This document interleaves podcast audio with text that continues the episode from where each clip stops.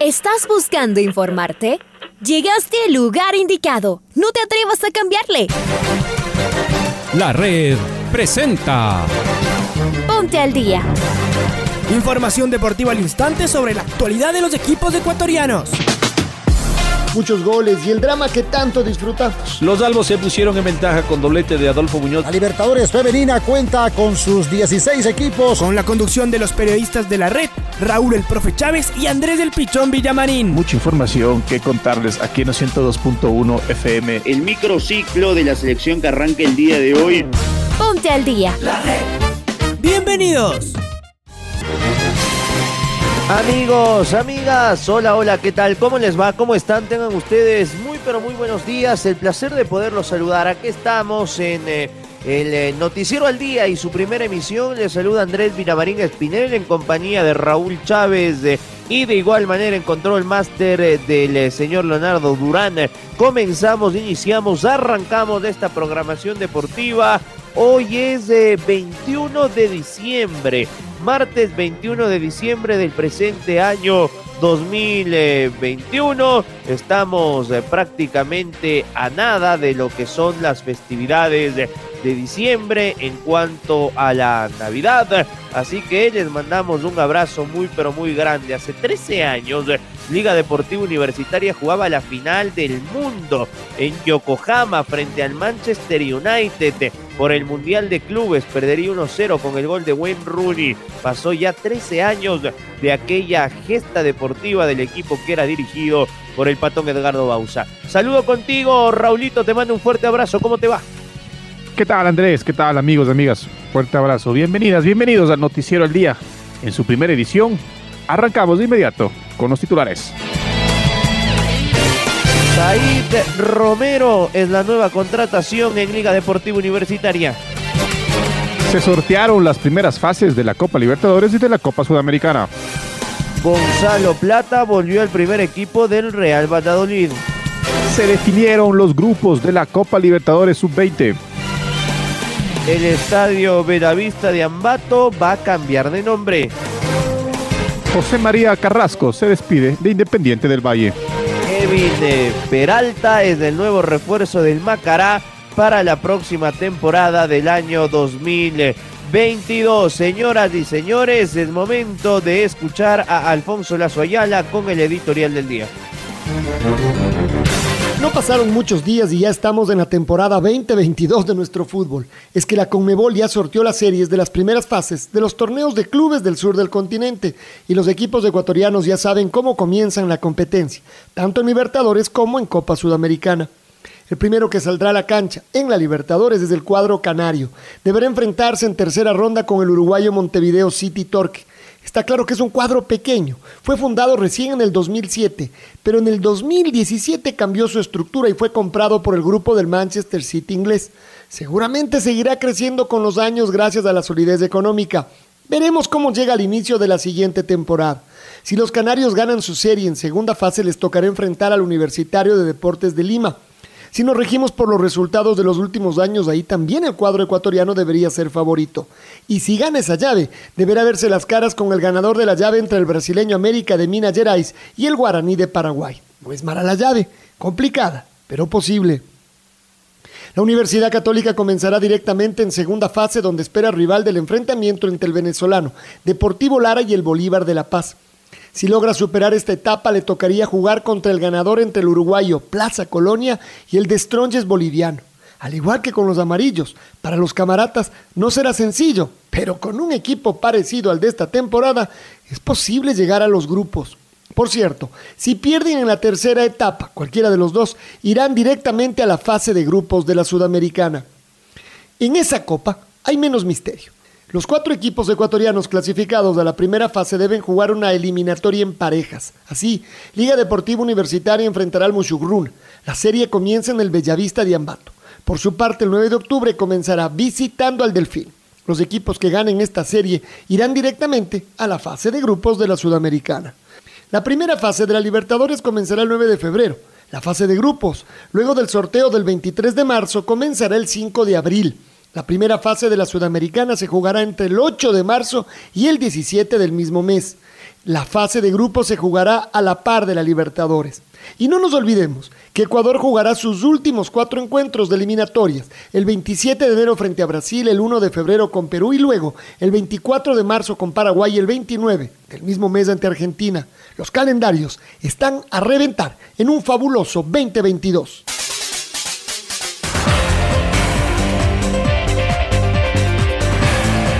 Y el zaguero central eh, argentino Said Romero es la primera incorporación oficial en Liga Deportiva Universitaria para el año 2022. Está Lucho Quiroz del otro lado que nos cuenta sobre el nuevo defensa de Liga que la noche de ayer fue oficializado ya en las cuentas del conjunto Azucena. Lucho, ¿cómo estás? Hola Andrés y Raúl, un gusto saludarles. El nuevo defensa de Liga Deportiva Universitaria se llama Said Amneb Romero, que tiene actualmente 22 años y mide 1,95. Viene procedente de Godoy Cruz. El contrato es por un año a préstamo con opción de compra. Es el único nombre que hasta el momento se conoce en Liga Deportiva Universitaria para la siguiente temporada. Los otros nombres habrá que seguir esperando todavía. Un abrazo compañeros. Abrazo, abrazo Lucho, muchas gracias por tu información. Y se sortearon las primeras fases de la Copa Libertadores y de la Copa Sudamericana. La actividad continental comenzará la segunda semana de febrero. Estamos con Domingo Valencia, quien nos va a contar todos los detalles. Domingo, buen día, ¿cómo estás? Hola compañeros, ¿cómo les va? En la sede de la Confederación Sudamericana de Fútbol en Luque, Paraguay, se sortearon las primeras fases de la Copa Libertadores y la Copa Sudamericana la mañana de este lunes. Comencemos contándoles cómo quedó la Libertadores. La primera fase se disputará así. Montevideo City Torque jugará ante Barcelona Sporting Club y será la llave E1. Deportivo Lara de Venezuela jugará ante el Bolívar de La Paz y será la llave E2. Y la Universidad César Vallejo de Perú chocará con Olimpia de Paraguay y será la llave E3. La segunda fase tendrá a Colombia 3, que puede ser Deportivo Cali o Millonarios, ante Fluminense de Brasil, será la llave C1. Audax Italiano de Chile ante Estudiantes de La Plata de Argentina será la C2, Deportivo Lara o Bolívar ante la Universidad Católica de Quito C3, América de Minas Gerais ante Guaraní de Paraguay C4, Barcelona o City Torque ante Universitario de Perú C5, Plaza Colonia de Uruguay ante Die Strong desde Bolivia C6, Everton de Chile ante Monagas de Venezuela C7 y César Vallejo u Olimpia ante el Atlético Nacional de Colombia C8. La fase 3 se disputará C1 ante C8, C2 ante C7, C3 ante C6 y C4 con la llave C5. Los cuatro ganadores irán a la fase de grupos de la Libertadores y los cuatro perdedores a la zona de grupos de la Sudamericana, mientras que en los cruces de la Sudamericana quedaron así. Liga Deportiva Universitaria enfrentará al Mushuk Runa y el Delfín tratará de meterse en la fase de grupos buscando eliminar al 9 de octubre. En Bolivia, Jorge Wilstermann jugará ante Guavirá y Royal Party con Oriente Petrolero. En Chile, Unión Española con Deportes de Antofagasta y Ñublense con Unión La Calera. En Colombia, La Equidad jugará con Junior de Barranquilla y el Deportivo Independiente de Medellín con el América de Cali. En Paraguay, Nacional jugará ante Guaireña y Sol de América ante General Caballero. En Perú, Ayacucho se verá las caras ante Sport Boys y Cienciano ante Melgar. En Uruguay, Montevideo Wanderers jugará con Cerro Largo y Liverpool con River Plate. En Venezuela, Estudiantes de Mérida enfrentará a Metropolitanos y Hermanos Colmenares con Deportivo La Guaira. Los 16 equipos que superen esta fase se unirán a los 6 equipos de Brasil y 6 de Argentina, más los 4 conjuntos que queden afuera de la tercera fase de la Libertadores, para completar los 32 conjuntos para las zonas de 4 equipos de la Sudamericana. El segundo torneo de clubes más importante de Sudamérica comenzará la semana del 9 de marzo. El sorteo de la fase de grupos de los dos torneos está programado para el 23 de marzo del 2022. Informó para el Noticiero al Día Domingo Valencia. Compañeros, volvemos con ustedes de Estudios Centrales. Abrazo grande Domingo y Ecuador será la sede y el país de, para la sexta edición de la Copa Libertadores Sub-20. Se dieron a conocer los grupos en donde Liga y el Independiente del Valle, campeón defensor con eh, cabezas de serie. Se jugarán 22 partidos, 18 en la fase de grupos, y cuatro en semifinal, además de la final y el tercer y cuarto lugar. Independiente del bate, vigente campeón del torneo y mejor rankeado, es cabeza de serie del grupo A y se enfrentará al Caracas de Venezuela, Sporting Cristal de Lima Perú y Blooming de Bolivia. El EDU es cabeza de serie del grupo B y se enfrentará al Inter de Brasil, Peñarol de Uruguay y Millonarios de Colombia. El conjunto de Lorense también participará en esta Copa Libertadores de América siendo Ecuador 3. El torneo tendrá lugar desde el próximo 5 de febrero y se clasificarán a semifinales los líderes de cada grupo y adicionalmente el mejor segundo.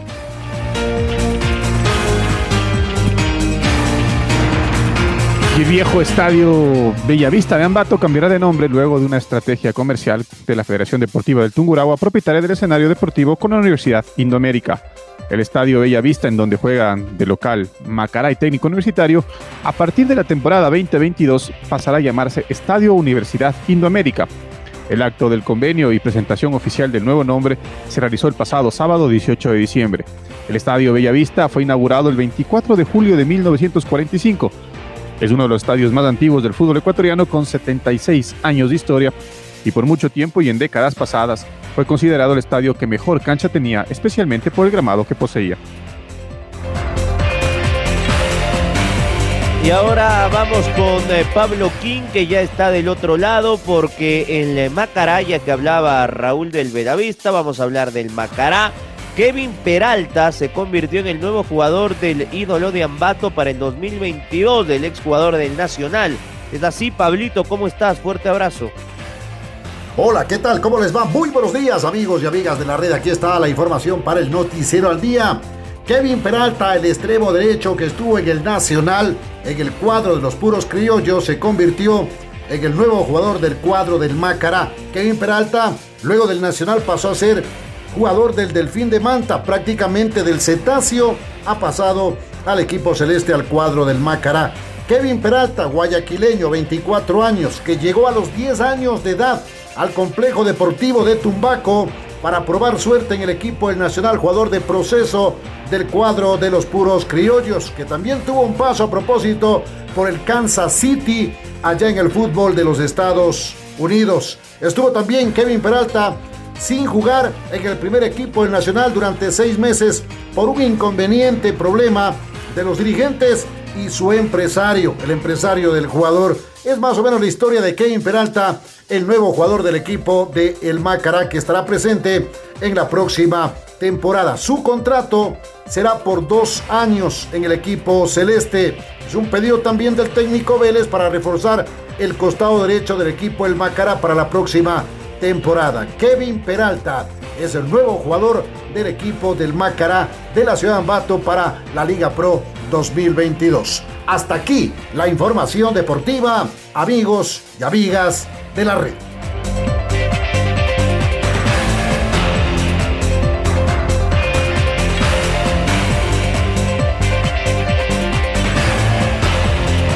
El boliviano José María Carrasco se despidió de Independiente del Valle. El defensa llegó a nuestro balompié a inicios de año y en el primer partido que actuó, lamentablemente se lesionó de gravedad.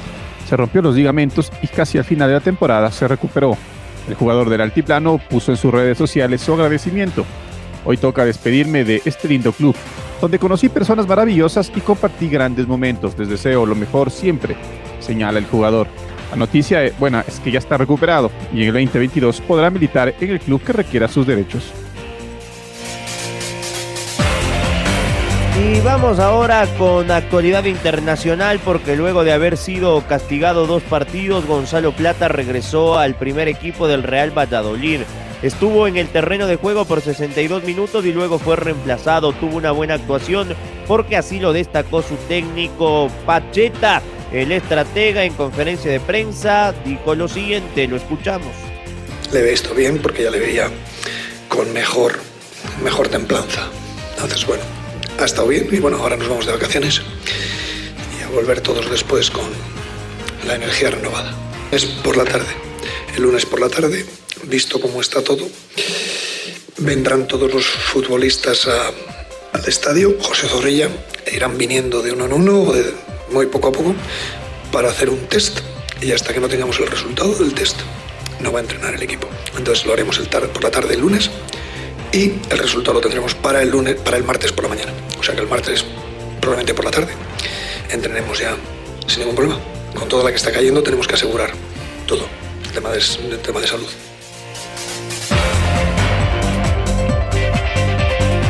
Es momento de escuchar a Jürgen Lopetegui, director técnico del Sevilla, que el día de hoy se enfrenta al Fútbol Club Barcelona a las 15 horas con 30 minutos. Eh, hace muy poquito estábamos eh, jugando un partido duro y nos espera mañana uno más duro todavía, con, eh, un rival creo que muy, muy mejorado, para mí uno de los mejores Barcelonas de hace mucho tiempo, con apariciones de futbolistas difíciles de ver en, ningún equipo, jugadores jóvenes pero muy, buenos, ¿eh? muy buenos, con mala recuperación de jugadores como Dembélé, etc., pues yo creo que, realmente eh, esperamos un, Barcelona muy potente, muy, complejo, lógicamente con el toque que, le ha dado Xavi y, y que además es claro.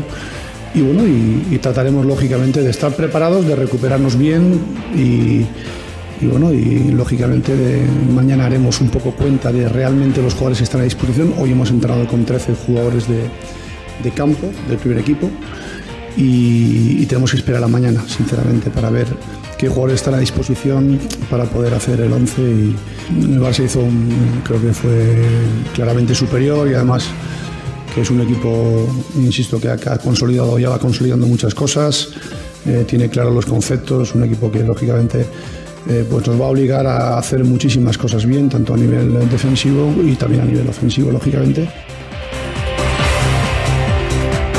Buen partido este que se juega el día de hoy en el Sánchez Pizjuán entre el Sevilla y el Fútbol Club Barcelona. Cambiamos de tema y nos vamos con el presidente de la Federación Deportiva del Guaya, Roberto Ibáñez, que expresó su satisfacción tras recibir el encargo de organizar los Juegos Bolivarianos para el 2025.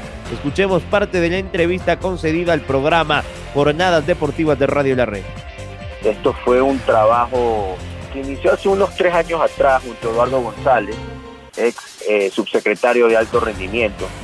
Eh, cuando conversábamos y veíamos eh, cómo Ecuador iba mejorando en en los resultados deportivos, en los, en los medalleros, en los eventos que íbamos, eh, siempre yo le preguntaba a él qué es lo que había hecho Colombia para hoy ser una potencia en la región.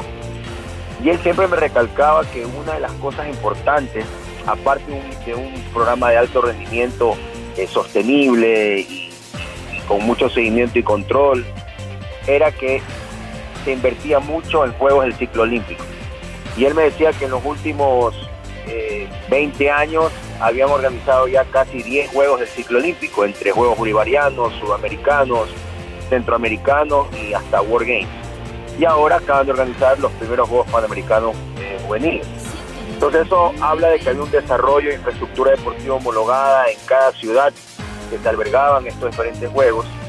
Y, comenzó esa, como que esa chispita a decir, bueno, yo creo que debemos nosotros trabajar en eso. Eh, en su momento eh, lo hablábamos con la ex ministra del Deporte, Andrea Sotomayor, pero el tema de recursos era complicado.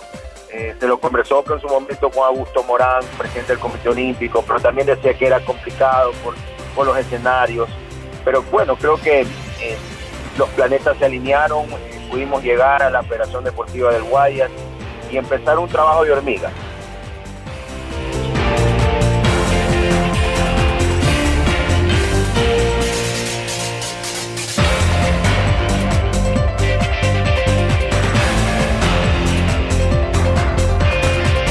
Baltasar, Baltasar, Baltasar Medina, presidente de la Organización Deportiva Bolivariana, se mostró muy satisfecho con la elección de Guayaquil como sede para el 2025. En diálogo con el COE, el dirigente exteriorizó su confianza en el puerto principal. Escuchemos.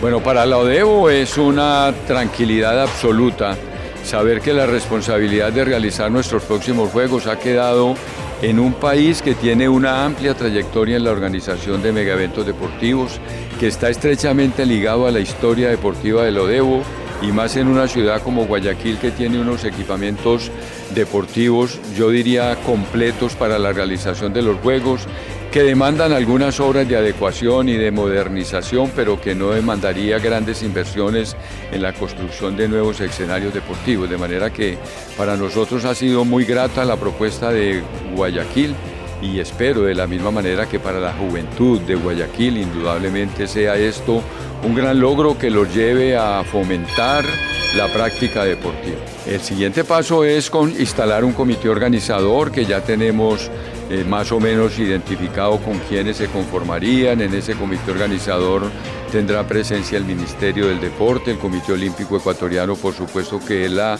autoridad suprema ante la ODEVO para el tema del programa de los deportes, el Fede Guayas como la organización local que tiene el control y el manejo de todas las infraestructuras deportivas y desde luego todo lo que tiene que ver con los distintos apoyos que ha comprometido el deporte, el Ministerio del Deporte como vocero del Gobierno Nacional para girar los recursos que necesita Guayaquil para la realización de los Juegos.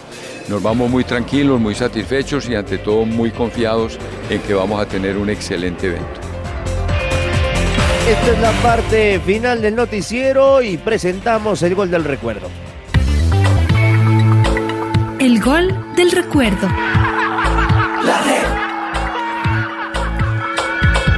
El 19 de diciembre de 1999, Liga enfrentó a El Nacional por la final de vuelta del torneo en el Olímpico Atahualpa.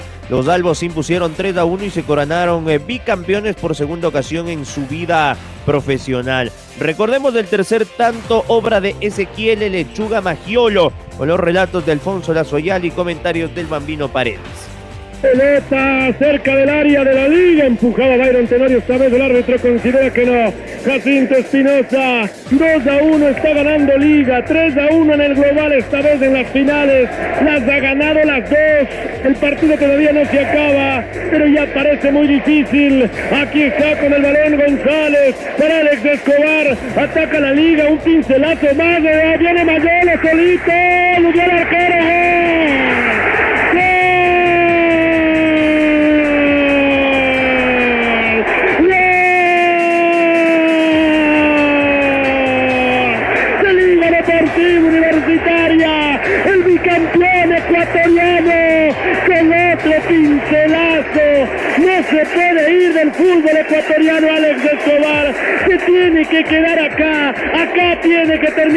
carrera.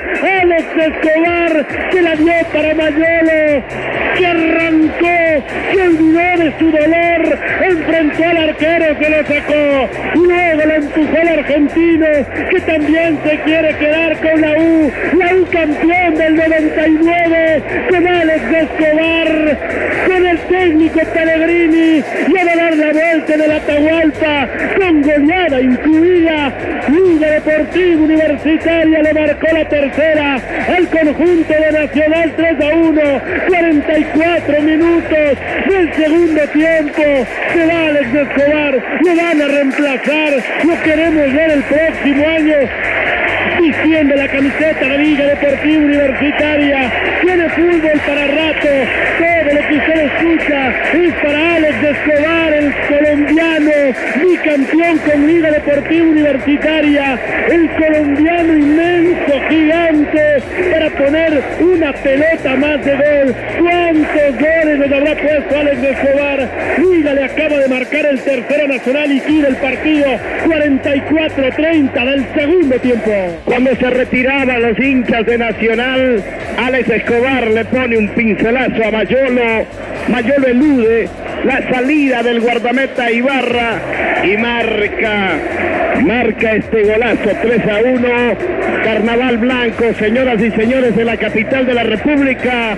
Las banderas blancas de la liga saludan el segundo bicampeonato en su historia. El primero fue en el 74-75 y este segundo. 98-99, para que no queden dudas, Alex Escobar se fue con su pincelazo final para que Mayolo escriba este resultado histórico. Ahora ya estás al día junto a nosotros.